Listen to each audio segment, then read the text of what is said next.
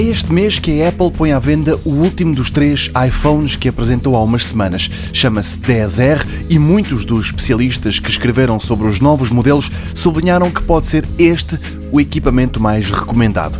Certo, o 10S e o 10S Max são melhores, mas a compra inteligente pode ser o mais barato de todos os modelos.